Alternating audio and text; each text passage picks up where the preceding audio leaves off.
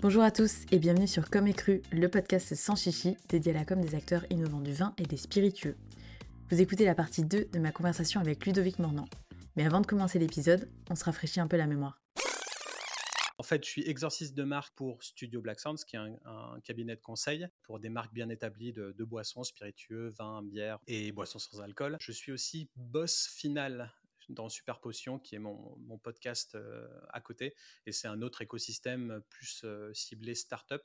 Euh, et vu que Super Potion, ça fait un petit peu on va dire, euh, jeux vintage, rétro gaming, etc. Voilà, je me suis euh, prénommé boss final. Et je me dis que trouver des intitulés qui sont pas forcément classiques t'aide à, te différencier.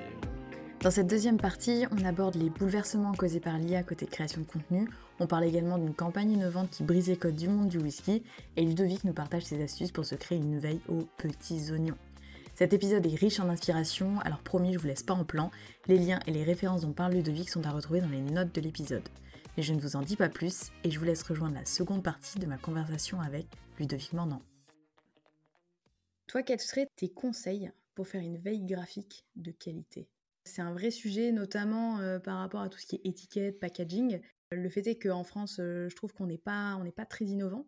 Euh, je me demandais si tu n'avais pas des, des bottes secrètes à nous partager euh, outre-Atlantique Est-ce que c'est si secret quand tu, quand tu vas dans Google et que tu tapes euh, packaging design À mon avis, euh, non. Plus beverage? Si, la botte secrète, c'est de savoir parler anglais et de faire des recherches en anglais. Moi, je fais ça depuis, depuis que je me suis lancé. Enfin, ça fait 15 ans qu'à chaque fois que je regarde des choses, je tape jamais en français dans le navigateur parce que, je sais pas, j'ai l'impression que il y aura toujours quelque chose de mieux ou de plus innovant autre part, alors que c'est pas vrai. En France, on a plein de choses ultra innovantes et on a plein de, bonnes et belles personnes. Dans ma tête, j'ai un truc comme quoi ah, ça sera toujours plus innovant outre-Atlantique, donc du coup, je tape toujours tout en, en, anglais. Généralement, ce que je fais aussi, ce que peut-être peu de gens font, je sais pas, je vais filtrer sur Google par date de parution.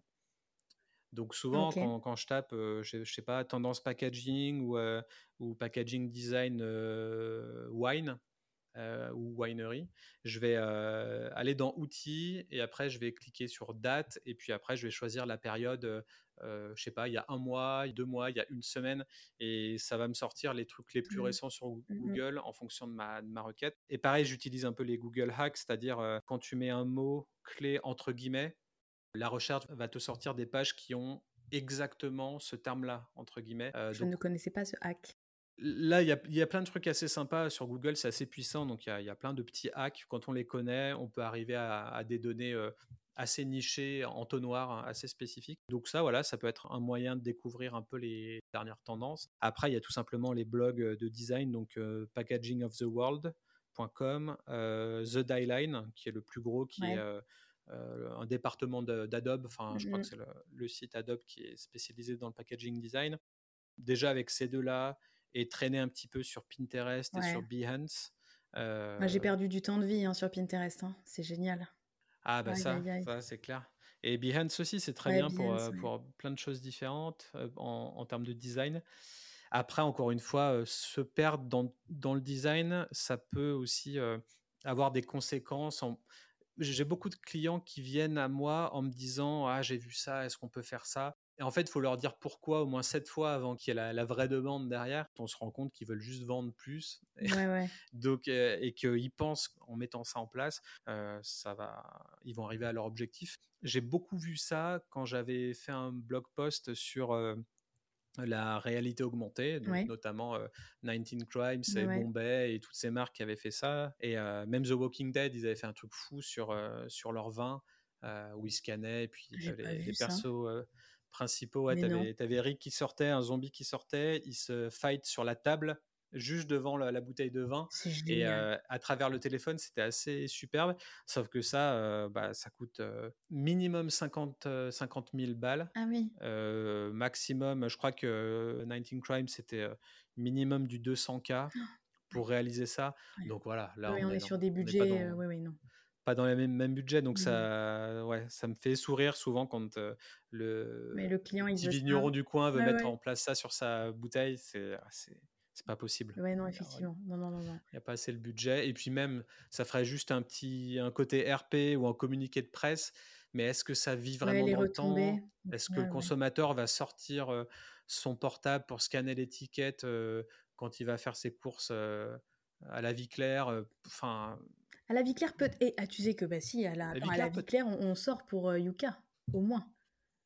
Ouais, mais des fois, pour l'arrêter augmenter, il faut aller télécharger l'appli qu'il faut. Donc, il faut le temps de téléchargement, le temps d'ouverture. Il faut le réseau nécessaire, la couverture réseau. Si tu es au fond du, magasin, parfois tu n'as Je pense qu'il y a plein de magasins qui enlèvent la couverture réseau. Je ne sais pas si c'est pour ah, ne pas voir les notes du. Bah, des fois, je me rends compte, genre, à chaque fois que je vais chez Laura Merlin, j'ai pas de pas de connexion. Je me dis, je peux pas voir les avis clients et tout. Ouais, c'est ah peut-être qu'ils font exprès, mais. Ah, j'avais jamais réfléchi. S'ils font exprès, vraiment, c'est habile. Ça me, mmh. ça me fait penser à un truc parce que tu parlais de la campagne Walking Dead que je n'ai pas vue, que je vais essayer de retrouver parce qu'elle a l'air vraiment pas mal. La dernière campagne comme boisson qui t'a scotché, c'était quoi et pourquoi du coup? Alors, j'ai deux trucs qui me viennent en tête. Euh, la première, je crois que c'était euh, euh, Break the Stereotype de Glenlivet, qui, bah, qui est une marque de, whisky. Et en gros, l'idée, c'était de faire participer des photographes qui venaient de la communauté LGBT. Enfin oui, c'était inclusif, donc c'était LGBT et il y avait peut-être d'autres types de communautés aussi. Et en gros, l'idée, c'était de, de, faire en sorte de hacker Google Images pour faire en sorte que quand on tape whisky drinker, il n'y ait plus juste des mecs de 50 piges, costard cravate avec un cigare et les cheveux blancs en train de siroter leur whisky, pour changer le, visage du buveur de whisky, d'inclure les femmes et d'inclure les gays, les lesbiennes et tout ce côté inclusif là. Et du coup, j'ai trouvé ça vraiment fabuleux. Et ça a marché un petit peu là sur Google Images. Si on tape ça, on peut retrouver des, photos de cette campagne-là. Et, en gros, voilà, c'était un petit, voilà, casser les codes, break the stereotype. Et c'était une campagne The Glenlivet. Et, et du coup, bah, chaque photographe qui avait fait les shootings avait une page sur leur site en expliquant leur histoire et eux-mêmes faisaient partie de, de, cette communauté, etc. Donc j'ai trouvé ça vraiment très cool. Et une autre, alors je sais pas si on peut appeler ça campagne de, de, com parce que c'est en soi pas de la pub, c'est inhérent à leur branding.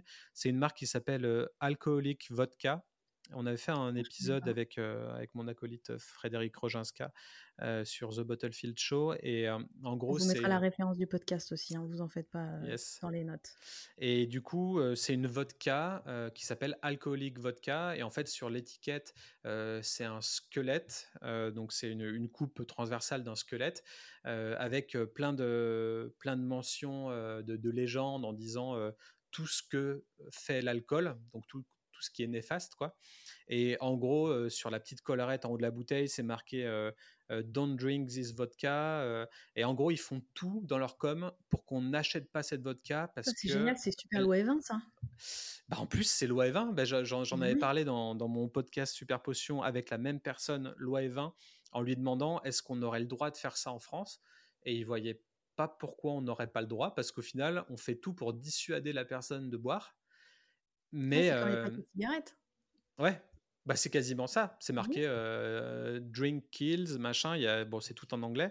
Et dans tout leur manifeste de marque, c'est marqué cette vodka provient d'une eau minérale sourcée dans les Alpes suisses, mais ça n'empêche pas que ce, produit peut vous tuer. Enfin, ils sont à chaque fois, ils, remettent ça comme ça. Donc, c'est vraiment le marketing à l'envers. Ah et marketing répulsif, ouais, c'est génial. Ouais, et au final, qui donne bah, plus l'action d'acheter que d'être. C'est comme le fumer tu ou l'abus d'alcool est dangereux pour la santé. Ce message implicitement, on a l'impression que ça t'empêche de faire l'action, mais il y a pas mal d'études qui ont démontré que ça faisait tout l'inverse. Quoi. Il y avait un, livre assez intéressant là-dessus qui était assez fou sur tout ça, qui s'appelle Biology, je crois, c'est Peter Lindstrom, quelque chose comme ça. Et, au final, ce livre était assez fou. Il parlait des, des scanners et des IRM, etc., tout ce qu'on a pu découvrir grâce à ça. Et quand on posait certaines questions à, des gens, ils répondaient une chose, mais ils en pensaient une autre, parce qu'il y avait une zone du cerveau qui, n'était pas la même, qui, qui, qui s'allumait et qui prouvait qu'au final, le fait de marquer fumetu, ça avait plus augmenté l'achat de la clope que, l'inverse. Après, c'est peut-être à prendre avec des épingles. En tout cas, le livre est très intéressant. Je ne suis pas euh, chercheur, donc je ne connais pas vraiment les, faits, mais c'est important à noter. Donc, euh, Vodka et Break the Stereotype, c'est deux choses que j'ai en tête qui, qui étaient cool.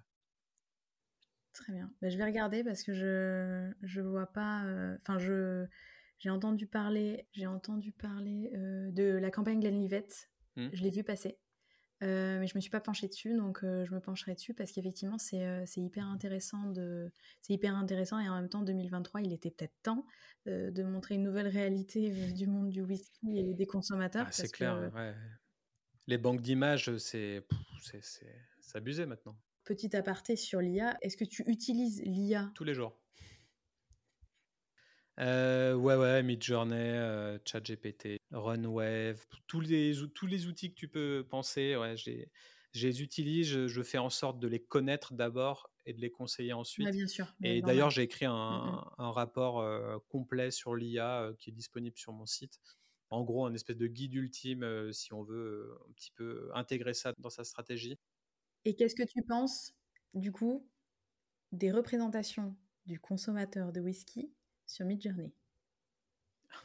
Bah, j'ai jamais mis ça comme prompt, donc je pourrais pas te répondre. Bah, tu, feras le, tu feras le test, tu verras ce que ça donne, mais euh, globalement... En mettant juste Whisky Drinker euh, Ouais, Whisky... Sans mettre euh, mal ou Non, non, Whisky Drinker, tu vois ce qui sort. Ouais. je suis en disant, c'est un stéréotype. Mais, et c'est exactement la même chose pour, pour le vin quand je tape, parce que je tape tous mes prompts évidemment en anglais, je mets winemaker et ce qui qu'est-ce qui sort C'est que des gars je dois préciser quand c'est une femme. Et une fois, euh, Lia m'a dit euh, attention, euh, c'est un commentaire, c'est un commentaire un peu déplacé. Ok. Bah après, ce que, j'ai vu dernièrement en faisant des tests, c'est que il comprend très bien le français. Donc en fait, on peut se dire whisky drinker, bon bah ok, c'est lambda, donc la base ça va être, va être masculine. mais en fait, si on peut très bien taper buveuse de whisky, et à mon avis, il va générer la, la bonne chose. À, tester, ouais. Mais en tout cas, ça, ça comprend le français. Bien. À tester. Là, on va entamer la, dernière partie de, du podcast. On a un peu débordé, mais c'est pas grave, c'était super intéressant. Côté com, c'est quoi le pire conseil com qu'on t'ait jamais donné?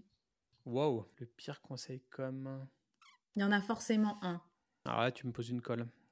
Le, le fait peut-être de tout miser sur la beauté, soit du packaging, soit euh, de ce que tu produis pour une marque. J'ai envie de dire, c'est même pas un conseil, c'est la manière dont on drive les, graphistes, les créatifs pendant leur apprentissage, etc. Il y a ce côté devoir vouloir faire du beau qui est très bien. J'adore tout ce qui est hyper esthétique, hyper beau, hyper léché, hyper moderne, machin. Sauf que le mot moderne veut rien dire euh, vu les années passent. Hein.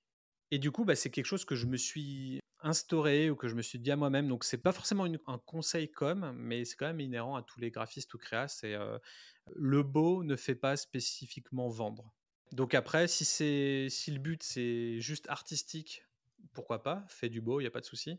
Si ton but c'est vendre plus, de gagner de l'argent avec un business via ça, tout ça, euh, le beau ne fait pas forcément vendre. Donc ça peut être le pire conseil com, et le pire c'est que c'est pas cool parce que la com c'est censé être beau et voilà. Mais quand tu vas en, en GMS, en grande distrib et tout, tu te rends compte que souvent les produits les, les plus moches sont les plus achetés quoi. Ouais, et, mieux vaut fait que parfait quoi. Ouais, donc euh, mmh. donc il pourrait y avoir ça. Je sais pas si si ça répond à, à ta question. Ouais.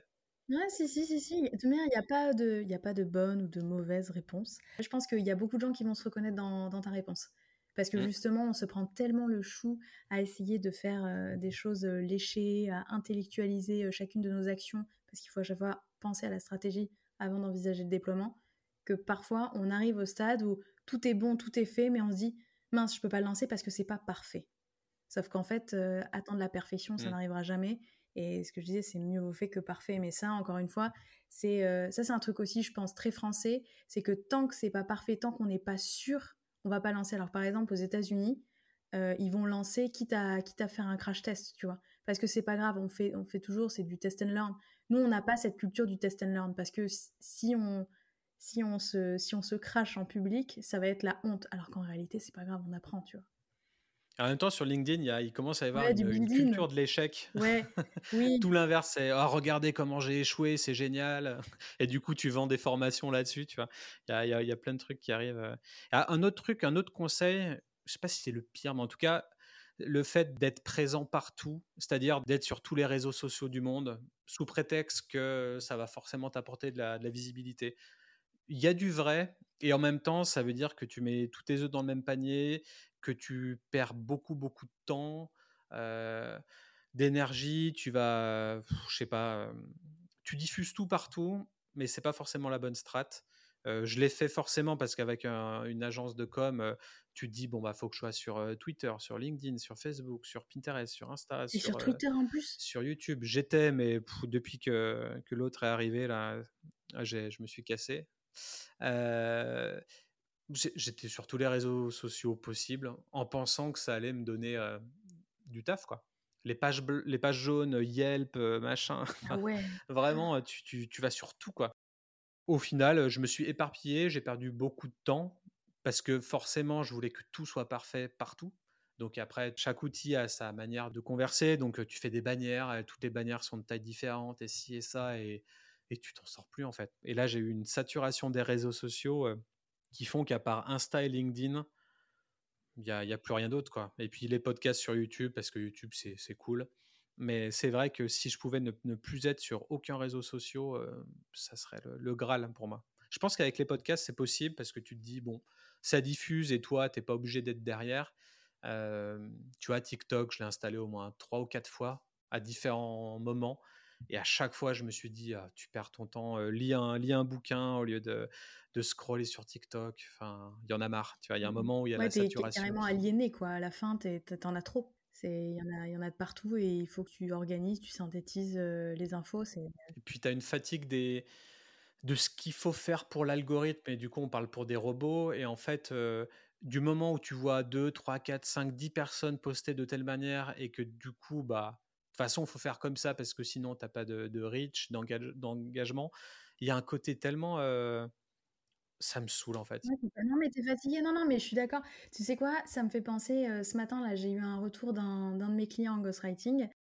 Hop, hop, hop, pas si vite. J'en profite pour passer une petite tête pour vous expliquer rapidement, promis, ce qu'est le ghostwriting LinkedIn. Le ghostwriting, c'est de l'écriture fantôme. Voilà, c'est tout pour moi. Bonne journée. Non, allez, je plaisante, je vous explique ça un peu plus en détail. Le ghostwriting, ça désigne une pratique où une personne va écrire les posts LinkedIn au nom d'une autre personne qui va, elle, les publier ensuite sur sa page LinkedIn personnelle. Alors, la question à 1000 euros, c'est pourquoi faire appel à un écrivain fantôme? Eh bien, ça va permettre à des professionnels très occupés, comme des dirigeants d'entreprise, de maintenir une présence active sur la plateforme, LinkedIn en l'occurrence, sans nécessairement investir le temps pour rédiger eux-mêmes leur contenu. Voilà, économie de temps. Le ghostwriting, ça vise également à donner un coup de boost à la visibilité et à l'influence en ligne de l'individu concerné, le dirigeant. C'est un peu comme si l'écrivain fantôme prenait la plume à sa place tout en gardant son style et sa personnalité. Ça, c'est super important. Et c'est exactement ce que je fais avec mes clients. Voilà, maintenant vous savez ce qu'est le ghostwriting LinkedIn. Allez, zou, on y retourne. Au début de la collab, il me disait je, je sais pas si c'est moi, mais j'ai l'impression de reconnaître ton style. Et en fait, moi, je, travaille qu'avec euh, la voix dans le sens où euh, tout ce que j'écris, ça a été dit par le client. Donc à aucun moment, on doit me retrouver. Mais en fait, ce qu'il a retrouvé, c'est les codes LinkedIn. Ça va être par exemple les listes, euh, ça va être par exemple les sauts de ligne. Et là où je me suis dit, ok, donc lui, si ça lui va pas, parce qu'il y en a certains qui attendent les codes LinkedIn, tu vois. Euh, globalement, quand les gens font appel à moi, c'est pour avoir les codes LinkedIn et pour performer. Mais lui, de ce que j'ai compris, c'est que oui, il veut performer, mais il veut performer, ça le dérange pas de prendre l'algo un peu à rebrousse-poil. Donc, tu vois, ben, on ira, on prendra l'algo à rebrousse-poil et on fera ce que lui souhaite. Mais tu vois, c'est pourquoi je te dis ça, parce qu'au final, ben, ce que tu disais, on parle à des algos, on parle à des robots. Ben, en fait, euh, ouais, c'est vrai. On est sur les deux dernières questions, enfin les trois dernières questions, pardon. Je fais un compte à rebours. Ludovic, comment entretiens-tu ta créativité? Ça, c'est la question euh, à 1000 euros pour un créatif. mais ça m'intéresse un peu de, connaître ton processus. Je suis inscrit à énormément de newsletters. Donc sur Substack, il y, a plein de trucs, il y a plein de trucs intéressants. Donc on a certaines payantes et souvent les plus intéressants, c'est les payantes. Donc déjà ça, ça me donne un flot continu toute la journée. Donc j'ai souvent un dossier où il y a plus de 130 messages pas lus parce que bon, bah, il faut avoir le temps aussi de, lire tout ça. Donc là, ça me donne pas mal de choses. Tu vois, sur l'IA, typiquement, je reçois un mail par jour et enfin plus de tel ou tel ou tel acteur et puis du coup je regarde et ça me tient éveillé.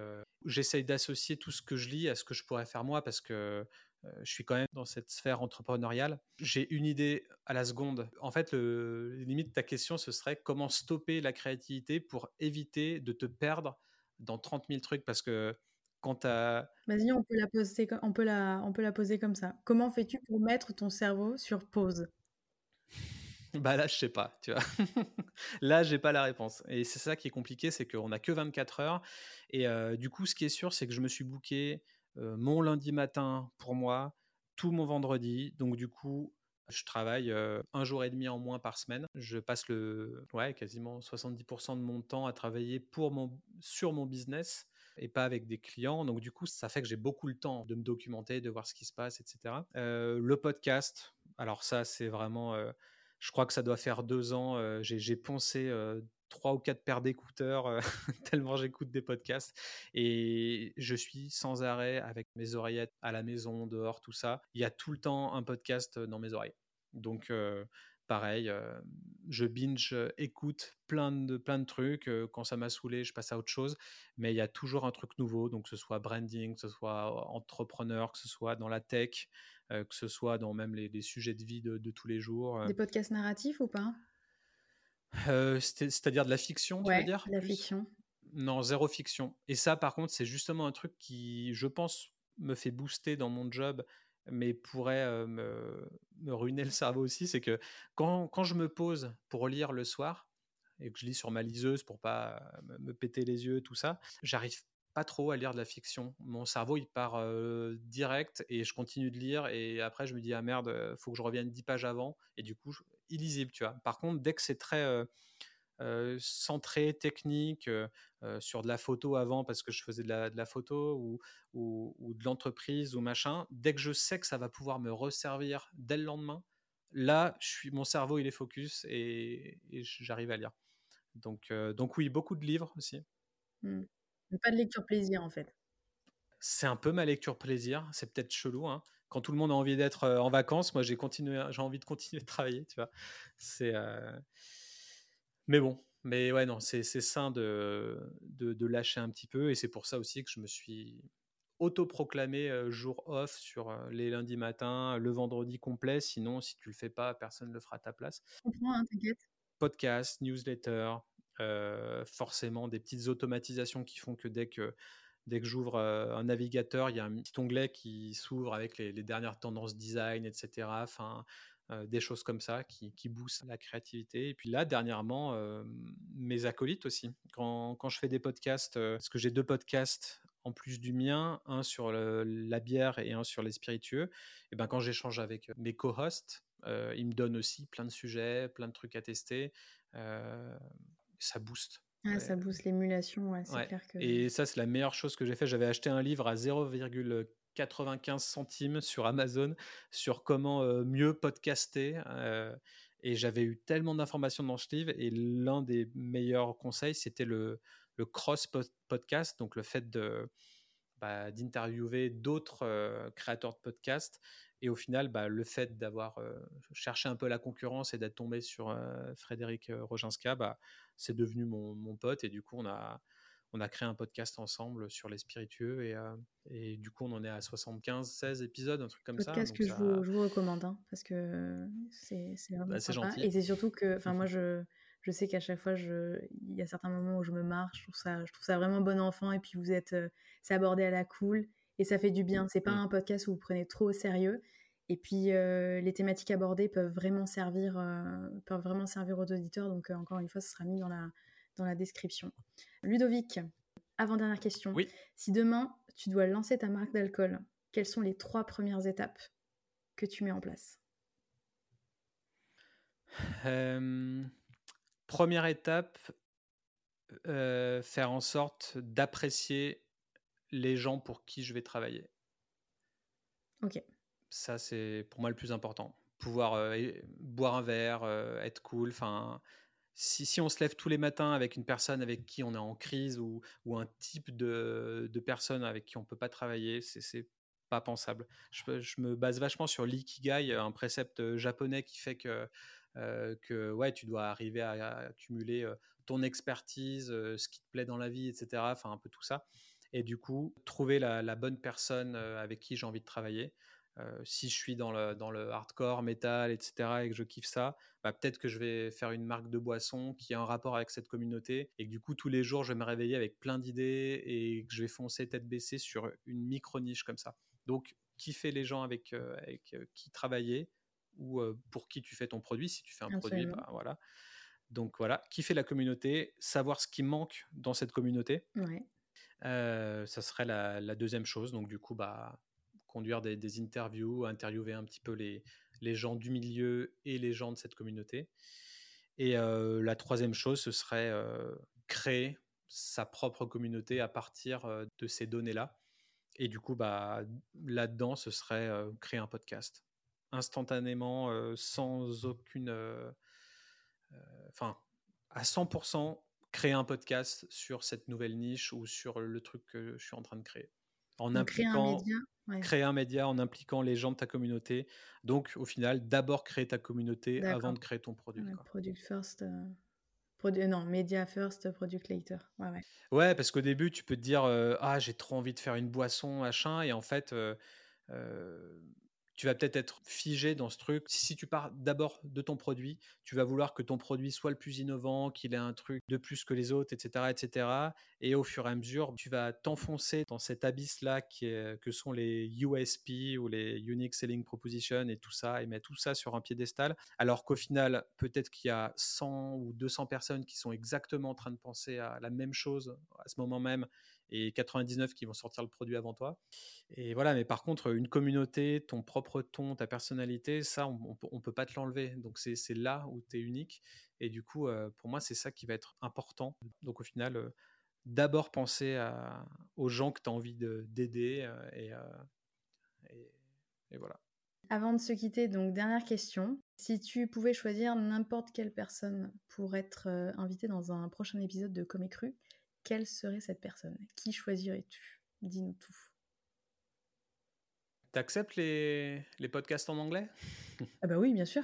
À la alors, à la base, fun fact, euh, j'ai fait des études d'anglais, je devais être prof d'anglais. Ok. Avec plaisir. Puis justement, ça peut un peu diversifier les autres, ça peut être chouette. Ouais, bah peut-être le, le, CEO de, de celui qui a fait la marque 19 Crimes, ça peut être intéressant.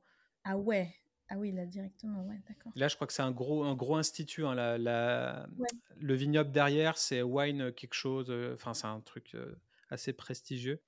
Ah oui, ça serait. Oui, oui, d'accord. ok, là, tu m'envoies. Euh, d'accord. Bon, dans tous les cas, Ludovic, ça a été un vrai bah, plaisir de, de t'accueillir sur le podcast. Merci. Vraiment, tu nous as donné énormément de, énormément d'idées. je vais mettre dans les notes toutes les références que tu nous as données. Il va y en avoir un bon peu. Donc euh, guettez, les, les notes.